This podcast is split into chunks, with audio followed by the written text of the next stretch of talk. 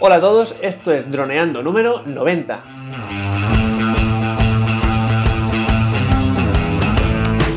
Bienvenidos a este miércoles 12 de diciembre al podcast de temática dron en el que aprenderás a ganar dinero con tu dron. En el programa de hoy vuestras preguntas son las protagonistas, pero antes que nada recuerda que nos puedes contactar por Facebook vía web en droneando.info o vía mail en contacta.droneando.info. Un día más, aquí estamos. Yo soy Cayetano Solano, vuestro piloto de drones favorito. Y aquí tengo a mi amigo y compañero Dani Dura, nuestro especialista web y en proyectos digitales. Hola Dani, ¿cómo va esta semana? Hola Calle, pues nada, muy bien. Vamos a ver qué preguntitas nos tienen nuestros usuarios. A ver si les podemos ayudar a poder solucionar sus problemillas. Así que tenemos unas cuantas preguntitas. Primera pregunta. Víctor Manuel. Bueno, tiene un Mavic Air que ya estuvimos, lo analizamos y dijimos las cosas malas que tenía y nos pregunta sobre el tema. Tengo un Mavic Air y he empezado a grabar pixelado. Mientras estoy grabando se ve pixelado. A eso se refiere a cuando, pues eso, cuando ve el, el vídeo en el móvil. Y nos pregunta, ¿qué puedo hacer? Saludos. Y bueno, entonces aquí, pues, ¿qué podemos hacer, calle? Porque yo le empezaba a contestar, le dije pues, eso, que estos problemas suele ser porque la conexión es por wifi, ¿no?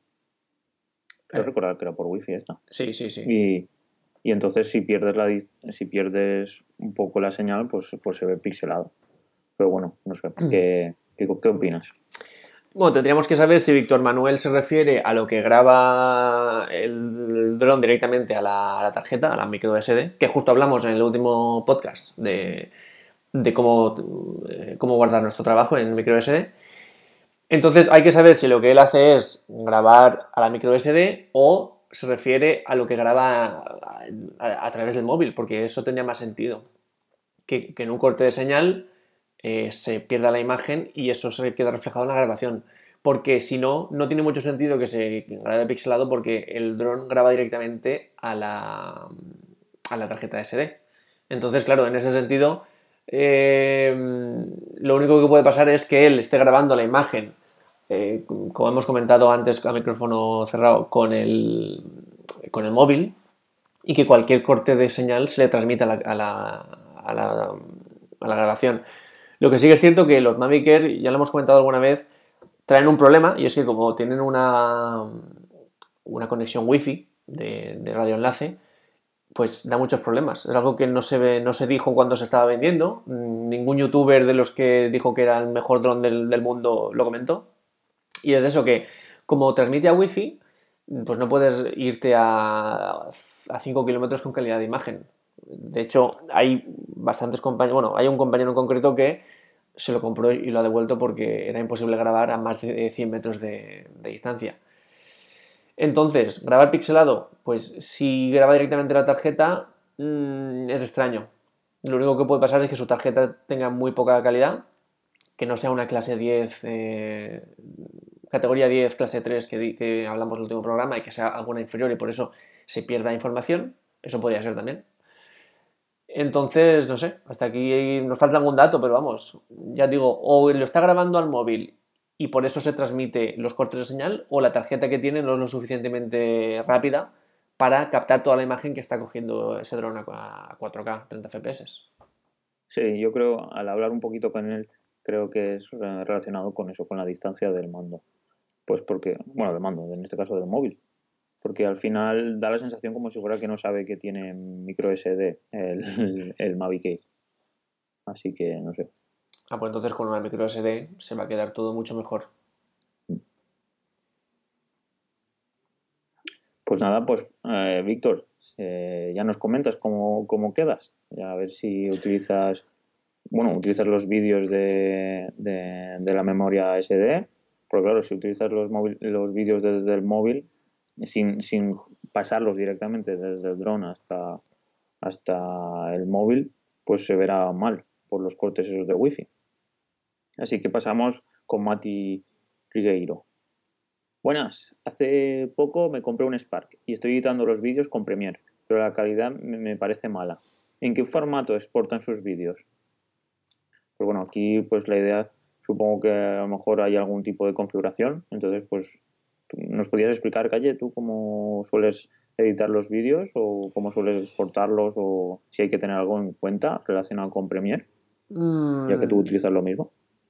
Sí, normalmente no, no, no se hace nada especial. De hecho, Premiere te lo pone muy fácil en ese sentido a la hora de exportar porque tú puedes exportar eh, a muchos modos. El, digamos, el de calidad normal, que te lo dice sin bajar la calidad. Luego está el de calidad... Por ejemplo, mira, si es que lo más fácil es que lo pongamos rápidamente aquí. Porque él siempre te, te, pone las opciones, ¿no? Entonces te dice ajuste predeterminado a la hora de, de la calidad. Y puedes poner personalizado, es decir, tú le vas poniendo lo que quieres. Y luego aquí hay una amplia gama de, por ejemplo, coincidir con origen, que se trata de la misma calidad con la que con la- del archivo que ha entrado.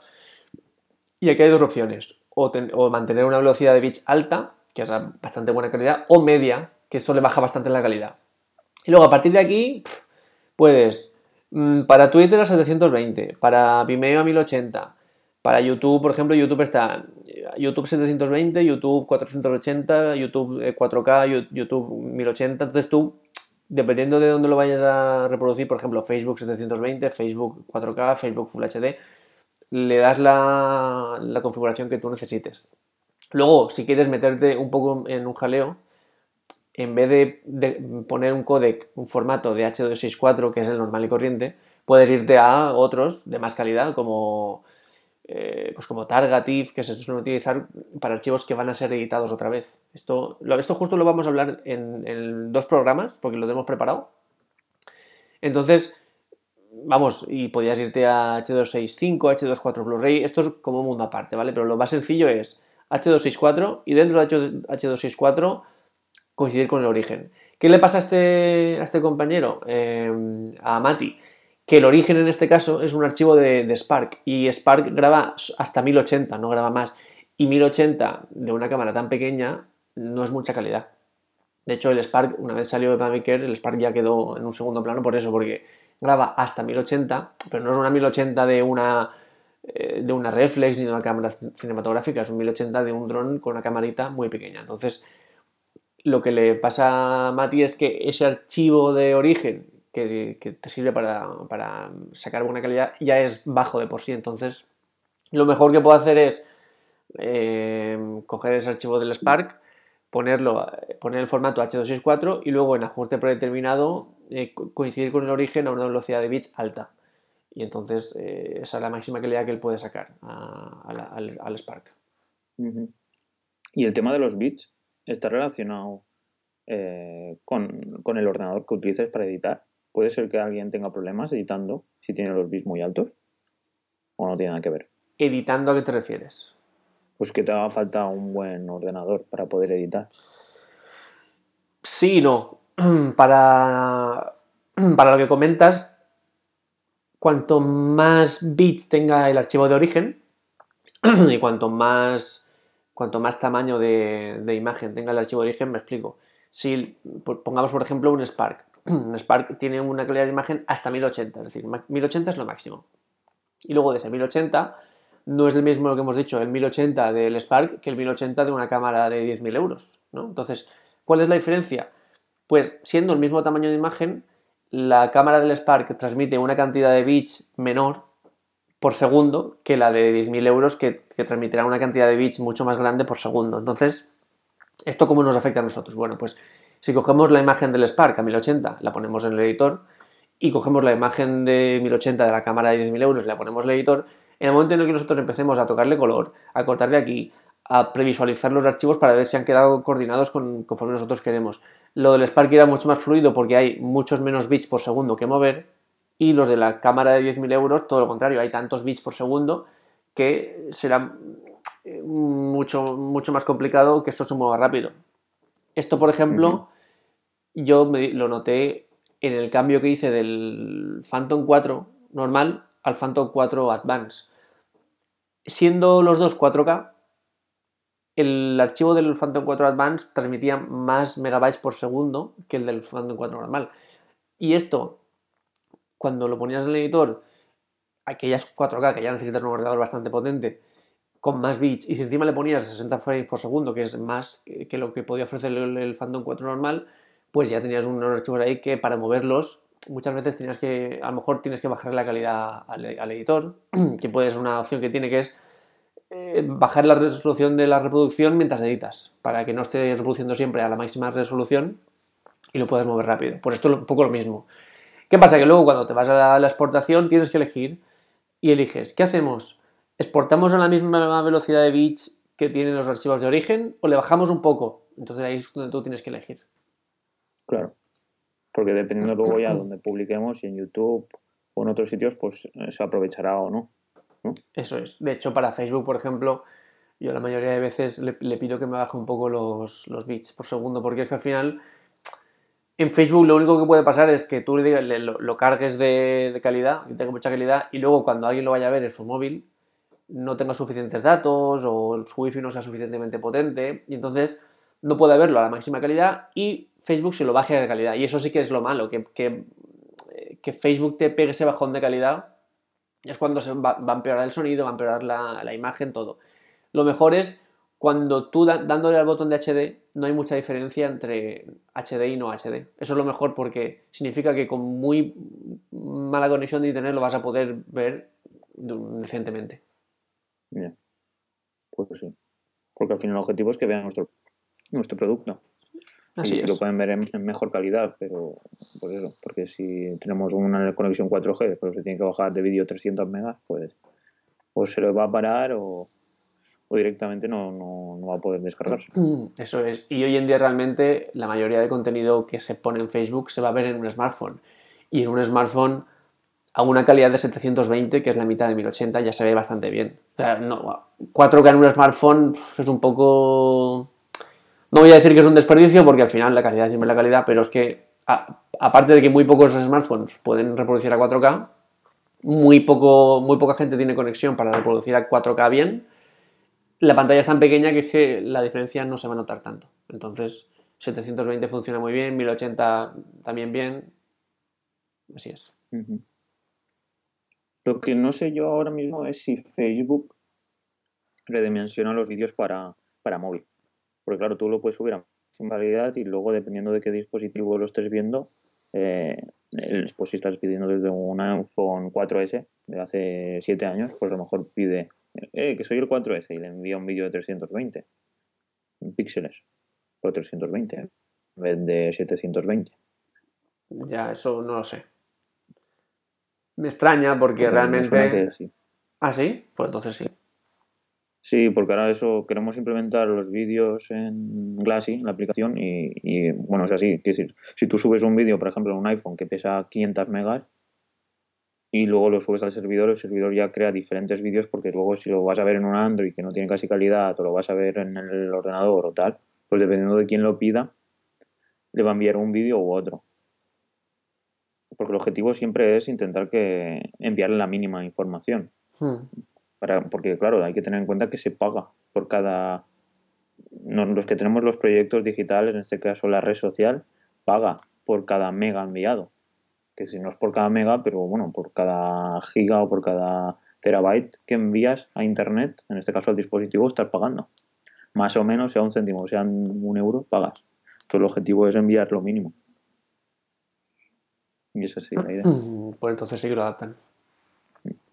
Pues bueno, vamos a pasar de preguntita. Mati, espero que nos comentes a ver cómo quedas con el Premiere y si no, pues haremos un chico, un pequeño vídeo de cómo editar el bitrate y cómo configurar los proyectos de, Adobe Premiere, pues para poder, pues eso, eh, entender cómo funciona y sacar el máximo rendimiento de nuestros vídeos y que se puedan compartir fácilmente. Bueno, vamos a por la última, porque ya llevamos aquí un ratete, 14 minutos. Eh, Einar Jiménez. Hola amigos, una consulta. ¿La forma externa del Mavic Pro es idéntica al, Pro 2? Aparte de la cámara, por supuesto. Y bueno, pues esto yo creo que es una preguntita así, bueno, que podíamos verlo, lo podía haber visto él de forma fácil, pero bueno, ya que los hemos analizado los dos, tanto el Mavic Pro como el Mavic Pro 2, ¿o me equivoco? No, no es una pregunta tan tonta, la verdad, porque yo tengo mis dudas. Tengo mis dudas porque mm, aparentemente parece un poco muy obvio, ¿no? Porque tú ves las fotos y dices, sí, es igual. Pero es una pregunta que está muy bien, muy bien formulada porque a mí me pasó con el, con el Phantom 4 y el Phantom 4 Advance, ¿vale? Aparentemente los ves y dices, guau, esto es igual, es lo mismo. De hecho, con el Phantom 4 Pro te pasa lo mismo, pero sí que hay uno de los sensores, porque a ver, la diferencia entre 4 Pro y 4 Advance rápidamente es que el 4 Pro tiene sensores en todas las direcciones, sensores de, evitar colisión. Y, el Advance solo eh, frontalmente, igual que el, que el Phantom 4 Pro normal. Entonces, con el Phantom 4 Pro sí que se veía ese sensor lateral, que es además bastante ancho. Decías, ah, vale, este es un Phantom 4 Pro. Pero por lo demás parecía igual. Y en cuanto al Phantom 4 Advance era igual. Digo, bueno, pues perfecto, es igual. ¿Por qué me interesaba a mí esto? Me interesaba porque yo tenía, ya, bueno, lo sigo teniendo, pero no los utilizo. Tenía los eh, filtros ND del Phantom 4 Advance, que los filtros ND no es algo barato. Es un accesorio bastante caro, pero ¿por qué? Porque te mejora muchísimo la calidad de imagen. Entonces, mi interés era poder usarlos en el Phantom 4 Advance. Y claro, dije, bueno, como es igual, pues perfecto. De hecho, consulté a la tienda de DJI oficial, bueno, oficial, la tienda que es, mm, digamos, tutelada por DJI, que está en Madrid, de, España, y ellos incluso me dijeron que sí, que era totalmente igual, hasta donde ellos sabían que era totalmente igual. Bueno, pues mi sorpresa es que cuando llega el Phantom 4 Advance no es igual. ¿Y cómo que no es igual? Vale, pues por, fuera es todo igual, quitando algún detallito del, cambia el color de, la marca de DJI un pelín, pero bueno, es igual. ¿Qué pasa? Que la parte del gimbal y la parte de la cámara, siendo igual como es, el aro que te permitía poner esos filtros ND, digamos que la rosca en el Phantom 4 normal estaba a una profundidad y la rosca en el Phantom 4 Advance estaba a una profundidad mayor. Entonces esos filtros ya no llegaban, por tanto esos filtros ya no valen. Entonces, lo que parecía una... lo que parecía una tontería, entre comillas, pues no lo fue. Y eh, la consecuencia es que me tuve que comprar otro pack de, de, tres filtros ND, que, como os digo, pues no es algo barato. Así que respecto al Phantom 4, o sea, perdón, al Mavic 1 y el 2, aparentemente son iguales, son, son idénticos, eh, brazos, hélices, todo, todo, todo. Con la cámara tengo muchas dudas porque no he podido comprobarlo en persona, pero tengo muchísimas dudas y como me ha pasado a mí con el Phantom, yo hasta que no lo compruebe no, no lo voy a decir. Entonces, es muy posible que la cámara cambie además. Bueno, por supuesto, en el, en el Mavic Pro 2, el Hasselblad, por supuesto que cambia porque toda la cámara es diferente, es la Hasselblad que tiene una forma totalmente diferente, los filtros son totalmente diferentes y todo eso cambia, eso por supuesto. Y con la Zoom, que es más parecido, yo creo que también, porque también tiene unas características bastante diferentes al uno. Entonces, es muy posible que todo lo que tenga que ver con la cámara sea un mundo nuevo. Por lo demás, el chasis parece similar o casi idéntico. Pero bueno, eso hasta que no tengamos uno y uno al lado, yo no me atrevo a, decir nada. Pero bueno, sí que mirando las especificaciones del producto sí que se puede ver, ¿no? Sí. Los tamaños y tal. O no hay a lo mejor no hay un plano del drone en sí que te diga, pues mira, de aquí a aquí 15 milímetros, de aquí a aquí, no. No, tú sí que puedes ver la distancia diagonal, el peso, puedes ver varias cosas, pero es que esos datos siendo iguales como lo pueden ser, puede haber modificaciones como ya te digo que pasó con el, con el Phantom 4. Entonces, por eso la única forma de saberlo a ciencia cierta es tenerlos delante. Pero vamos, yo me la juego bastante a que en la cámara es muy diferente. Hmm. Pues es curioso que hagan cambios mecánicos, porque al final estas piezas hay que inyectarlas en plástico. Y suele ser un, bueno, suele ser bastante peliagudo porque tienes que crear los moldes y todo eso. Entonces cambiar a lo mejor 2 milímetros y tienes que cambiarlo todo. Es curioso que hagan este tipo de jugadas, pero bueno, suponiendo que el objetivo luego es vender más, supongo que les saldrá rentable invertir en nuevos moldes y en nuevas inyecciones. Ingeniería. Es que ahora justo eso nos está pasando con las pulseras de Glassy Zone, que tienen que cambiar unos milímetros y todo eso se retrasa y son nuevos pagos y tal. Entonces, pues me llama la atención que en DJI lo hagan así de fácil, que vayan cambiando piezas así sin un razonamiento así muy de, bueno, de productividad, me refiero más a comodidad para el cliente o simplemente al final perjudica un poco, porque eso si tú, podías haber utilizado un filtro ND del, del Phantom 4 que tenías al Advance. Y en este caso has tenido que comprarte un adaptador, ¿no? No, adaptador no, filtros nuevos. Filtros nuevos. Claro. Porque un filtro no, no se puede adaptar. Un filtro es, es como un tornillo, ¿no? Un tornillo al revés, así como, una, como la parte de la tuerca. Mm, Vale, entiendo, entiendo. No es como los filtros, vale. Es un filtro que ya lleva la rosca. Eso es. Sí. Digamos que la cámara es el tornillo y el filtro es la tuerca. Entonces lo que pasaba es que, el- que la rosca de esa tuerca para el Phantom 4 Advance estaba más profunda y no llegaba el, el filtro. Entonces, Muy curioso. No, no, al final, a ver, cara a su objetivo que es vender más, está genial.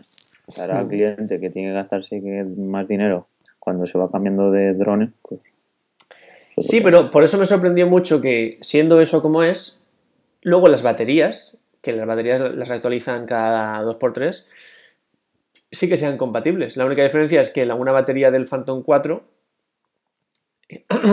eh, que cambia incluso de color respecto al Phantom 4 Pro, dura menos, pero sirve igual, o sea, encaja igual, todo va igual, simplemente dura menos. Así que eso, eso sí que me sorprendió que eso sí que lo mantuvieran y que lo permitieran, eh, digamos, reutilizar. A lo mejor eso es lo más visible y es lo más criticable, entonces pues lo dejan igual porque saben que se llevarían muchas críticas, supongo. También es. Aunque, como bien dices, el cambio tecnológico también debería afectar. Pero bueno, no. Ah, ¿Tú utilizas tus, tus baterías? Sí, claro. ¿Las del viejo o en el nuevo? Sí, sí, claro. Pues, bueno, supongo que mucha gente lo hará.